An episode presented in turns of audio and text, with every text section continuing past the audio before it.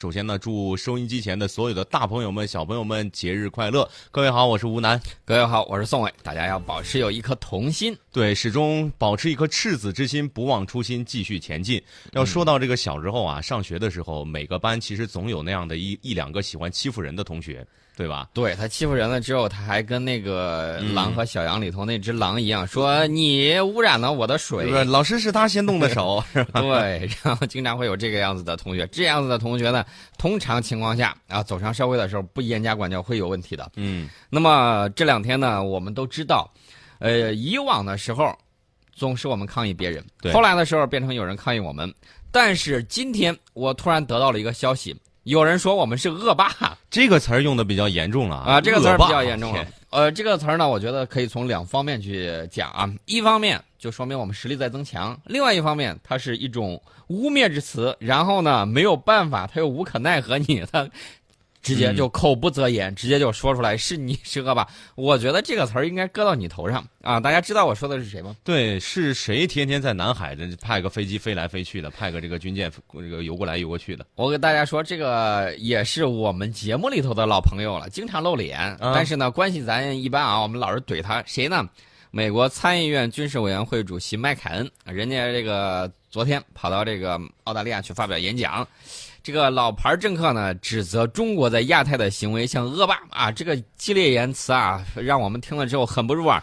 我倒是觉得麦凯恩一头在二十一世纪，然后这个还有一头，你知道在哪儿？在冷战时期啊，对，在冷战时期啊，基本上还是殖民主义那种思想啊，弄不过人家了之后就污蔑人家，你知道这叫什么吗？用我们中国人的话叫黔驴技穷，难怪时代的大门总是要挤住他的脖子。嗯，这个麦凯恩他是怎么说的呢？他说：“这个中国日益富裕和强大，那不是稳维护世界和平的一支很好的力量吗？”对，哪一个国家不是日益富裕和强大呢？不愿意呢？啊，他说现在的挑战就是我们日益富裕和强大，行为越来越像恶霸。然后他指责我们说拒绝开放经济，让外国企业能公平竞争。然后又一些陈词滥调，说我们什么窃取他人的知识产权呢？呃，我告诉你，你在指责别人的时候，伸出来一个手指头，四个指头指向自己。我给大家讲一讲当年美国是怎么发家的。嗯，美国发家的时候拼命了剽窃英国的这种知识产权，英国再指责他，美国都觉得无所谓了，没有用，没有用。你有本事就跨过这个大西洋过来揍啊！对，然后基本上就是这么一个态度。他有这个态度之后，当时英国也好。呃，还有欧洲列强，你知道怎么办呢？就指责美国说你不专业啊，说你这个窃取我们的知识产权。你知道还说什么？当时是别人说美国不专业。对对对对，说美国，然后说美国这个想独霸呃这个美洲，然后还说美国将来会分裂，然后还积极想办法想让美国分裂。嗯，这都是美国曾经经历过的事情啊。他这个历史学的不好，现在都忘了。所以他今天把这些手段全用到别人身上。嗯，呃，这个麦凯恩在讲话的时候。你知道是什么？呃，周围都有谁吗？嗯，包括澳大利亚前总理鲍勃霍克，还有霍华德，呃，这个就是约翰霍华德，呃，这个他在那儿讲的时候，还有一个人，澳大利亚的外长毕晓普。毕晓普这个当时往那儿一坐，然后那个麦卡恩就招呼他说：“啊，这个盟友们，跟我美国站在一起。”然后建议澳大利亚加入美国在南海开展的这种航行自由行动。比较普装作没听见，嗯嗯嗯，你说啥？我没听见，大概就是这么一个装聋作哑啊，没有直接做出回应。呃，这麦凯恩呢，大家知道他是谁吗？他是美国联邦参议院的军事委员会主席。二零零八年的时候，曾经跟这个奥巴马分别代表共和党与民主党啊，他是共和党的啊，跟这个奥巴马角逐总统的职位。最后输了。对，这个奥巴马现在已经退出政界了。对，但是这个麦凯恩还是非常活跃啊。麦凯恩很活跃，你说他这个身份应该说也算是不差啊，也是很有一定影响力的。是，对我们如此恶语相加，有点过线了吧？这个我觉得显然不合适。这样说呢，只能让人感觉到，在美国有一些人一直戴着有色眼镜，而且这个眼镜我觉得很黑啊，该擦一擦了。对。他看待这个世界近乎敌视的这个态度，我觉得基本上属于那种花岗岩脑袋啊，很硬，或者说大家知道他掉到什么里头啊？大家都知道那句话歇后语，什么又臭又硬，大概就是那种头。呃，所但是呢，大家知道有一句话叫做，呃，无可奈何花落去，似曾相相识燕归来。哎，我们在重返大国崛起这个道路上，我们走得更加坚定。而像这些杂音，我个人认为，就让它过道去吧，没两天蹦跶了啊！时间长了之后，大家都知道谁是真正。这个历史的主人，对，谁是历史匆匆的过客？大浪淘沙之后，就能看见谁在裸泳了啊！这个麦凯恩，我给大家多讲几句啊。今年八十一岁了啊，上两代都是美国将军，这是典型的这个官三代，对，美国的官三代。他本人呢也参加过越战啊，结果呢被俘了啊，还被俘了，被逮住了，被逮住了之后被关押了五年半，然后获释之后就在美国出名了。然后在冷战高峰一九八二年的时候啊，成为众议员。一九八六年之后一直是参议员，他是美国参院最著名的这个强硬派之一啊，强烈反俄。怎么个反俄法呢？说普京大帝的这个威胁超过了极端组织 IS，这不至于吧？啊，对咱们几乎没有什么好话。二零零三年那个伊拉克战争是吧？嗯，他是坚定的支持者，嗯，非常坚定。呃，到那个战争之后啊，你包括这个布莱尔也道歉了，嗯啊，包括这个小布什也说那次打错了，但是这个人拒绝改口，嘴硬。但是有一点大家要注意啊，他在抨击这个普大帝的时候，他其实他忘了一个事儿，呃，就是当年他在这个叙利亚跟他合影的一支反政府武装里头，有一个人在之后流出的视频里头，你知道干了什么事儿？干什么？吃了人的心脏。哇，这个他天天都跟什么人在合影啊？是啊，我当时一直说这个 IS 跟美国有千丝万缕的联系，大家不相信啊？大家看到了没有？他代表了一个什么样的团体？他跑去跟这个反政府武装合影，反政府武装里头居然有吃人恶魔。嗯，大家想一想，这是什么样的人？这是什么样的组织才能干出这样的事情？但是所谓的物以类聚，人以群分嘛。啊，总之呢，这个麦凯恩是美国冷战思维的一个代表人物。他看待世界的时候，我觉得基本上就是属于那种搞破坏性质的，啊，这个怎么说呢？搞破坏的这种意图大于建设的这种意图。但是他现在凭什么指责我们是恶霸？这是你在澳大利亚，你说我们干嘛呀？呃，其实呢，我觉得这个 这种这种称呼啊，给我们，我觉得我也是头次见啊。这个看中他的原创，然后呢，这个麦凯恩这个老时不时的说什么，说要这个。批评我们说我们以经贸手段威胁邻国，你做生意就做嘛，你不不合适了，我们不可能让说有些人啊，既然这个赚了我们的钱，还说我们不好，嗯，这个我们不愿意，我们用脚投票，这个大家都明白。而且我想知道，美国经常性的这个挥舞贸易大棒啊，比如说现在正在搞的，我要这个美国第一啊，嗯，然后什么贸易自由之类的，我都不搞了，这不是都是你们说的话吗？除了这些之外，挥舞经济大棒，我给大家举几个例子。比如说，日本为什么一下子这个经济瘫了那么长时间？不就是你搞那个广场协议吗？嗯，你还在这儿指责我们？我觉得这个是无稽之谈。天天喜欢薅资本主义羊毛。呃，这个冷战的旋律呢，我们发现在美国这个上空呢，还是不断在回荡的啊。这个麦凯恩呢，经常是首席小提琴手啊，嗯，呃，或者是唱咏叹调，但是问题是世界已经变了。呃，他的听众呢也在减少。你很多人其实在敷衍他。你看人家毕小普，呃，没听见，我不知道你说啥。